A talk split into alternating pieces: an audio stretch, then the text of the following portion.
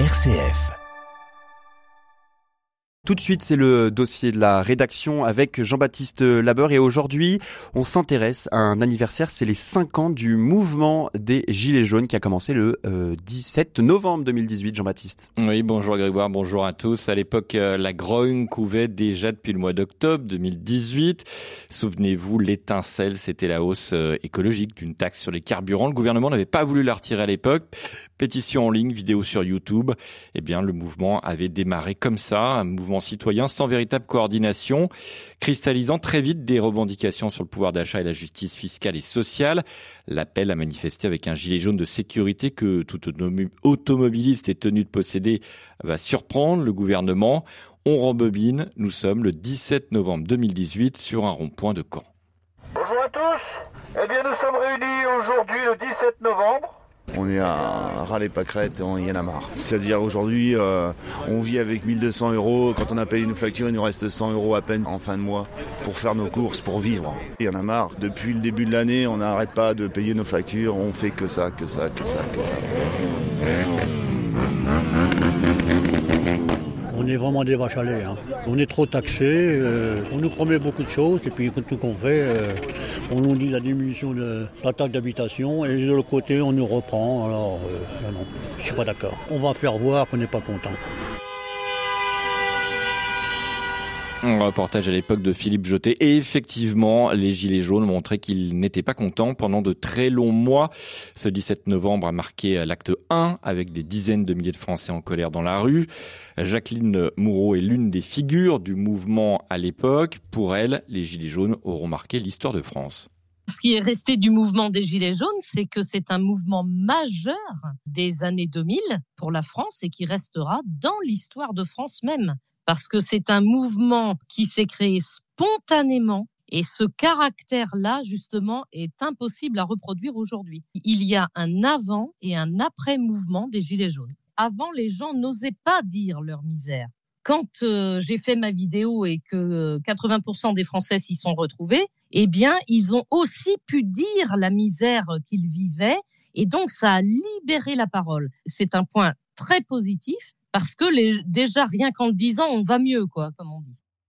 Et Jean-Baptiste, que retiennent ces euh, chercheurs du mouvement des Gilets jaunes? Eh bien, celui effectivement d'un mouvement unique qui a surpris par son ampleur et sa composition. Christian Lebar est politologue à Sciences Po auteur d'une petite sociologie des Gilets jaunes des caractéristiques lourdes de ce mouvement et ce qui fait qu'il a tant suscité de commentaires et de, de passion, y compris chez les chercheurs en sciences sociales, c'est que ce mouvement est né de la base et ce mouvement a toujours travaillé à euh, se défier de tout ce qui pouvait être euh, l'émergence d'un porte-parole, l'émergence d'un leader. Euh, c'est à la fois sa grandeur, sa dimension de démocratie directe, mais ça a été aussi sa faiblesse. Il reste le souvenir d'un public manifestant qui n'était pas forcément celui auquel euh, les historiens des mobilisations euh, étaient habitués, un public euh, éparpillé sur l'ensemble du territoire, des mobilisations qui prenaient des formes un peu originales, je pense à l'occupation des ronds-points. Il reste aussi le souvenir douloureux d'actes de violence commis en particulier sur les Champs-Élysées à Paris. Je dirais un souvenir assez ambivalent mais je pense que dans l'opinion publique, euh, ce qui reste, c'est le souvenir d'une cause euh, légitime autour des fins de mois difficiles, des milieux populaires et des classes moyennes euh, inférieures.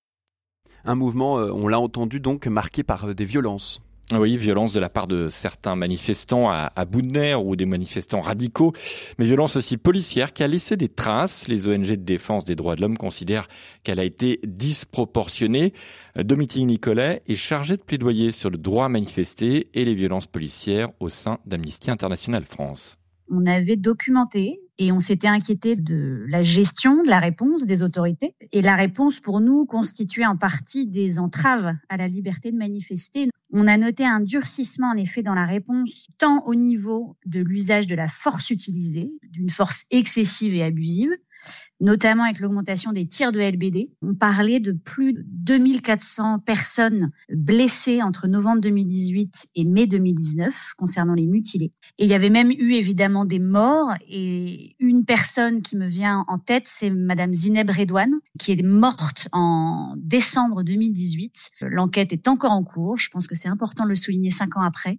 C'est une personne qui était décédée à la suite d'un tir de, gaz lacrymogène dans son appartement. L'autre point euh, en matière de durcissement et de, de, de, réponse, en tout cas de la part des, des autorités, c'était euh, tout, tout, le nombre de personnes qui ont été euh, incriminées, le nombre de manifestants arrêtés, et sur plusieurs fondements très critiquables, très vagues et parfois contraires au droit international, tels que le délit d'attroupement, la dissimulation du visage, Qu'en est-il de la réponse politique apportée à l'époque? Les cahiers de doléances suivis d'un grand débat national voulu par Emmanuel Macron pour tenter de retisser le dialogue. Pour le politologue Christian Lebar, l'exécutif a été plus dans le symbole que dans le concret.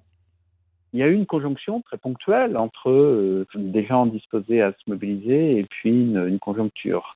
Alors euh, structurellement, les, les, choses se sont pas du tout arrangées, mais voilà, les Gilets jaunes c'est pas un groupe. Hein. Les, les, Gilets jaunes sont nés euh, d'initiatives très individuelles qui ont fonctionné. Il n'y a pas une institution derrière, il n'y a pas un syndicat, il n'y a pas un parti politique.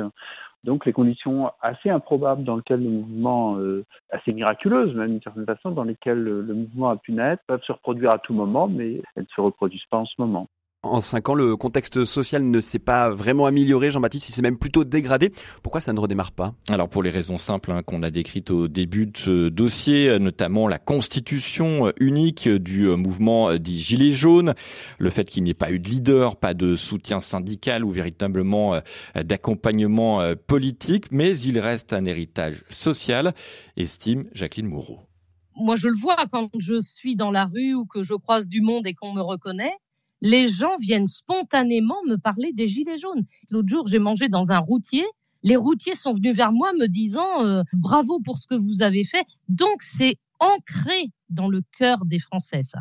Et le fait que ce soit ancré, ça peut potentiellement donner naissance à d'autres formes de contestation. Un mouvement des Gilets jaunes bis non peu probable, mais d'autres. Euh, euh, mais il a laissé donc euh, des héritages dans la société française. En tout cas, c'est ce qu'il ressort de plusieurs des témoignages qu'on a pu recueillir durant ce dossier. Les Gilets jaunes à retrouver donc sur notre site internet www.rcf.fr.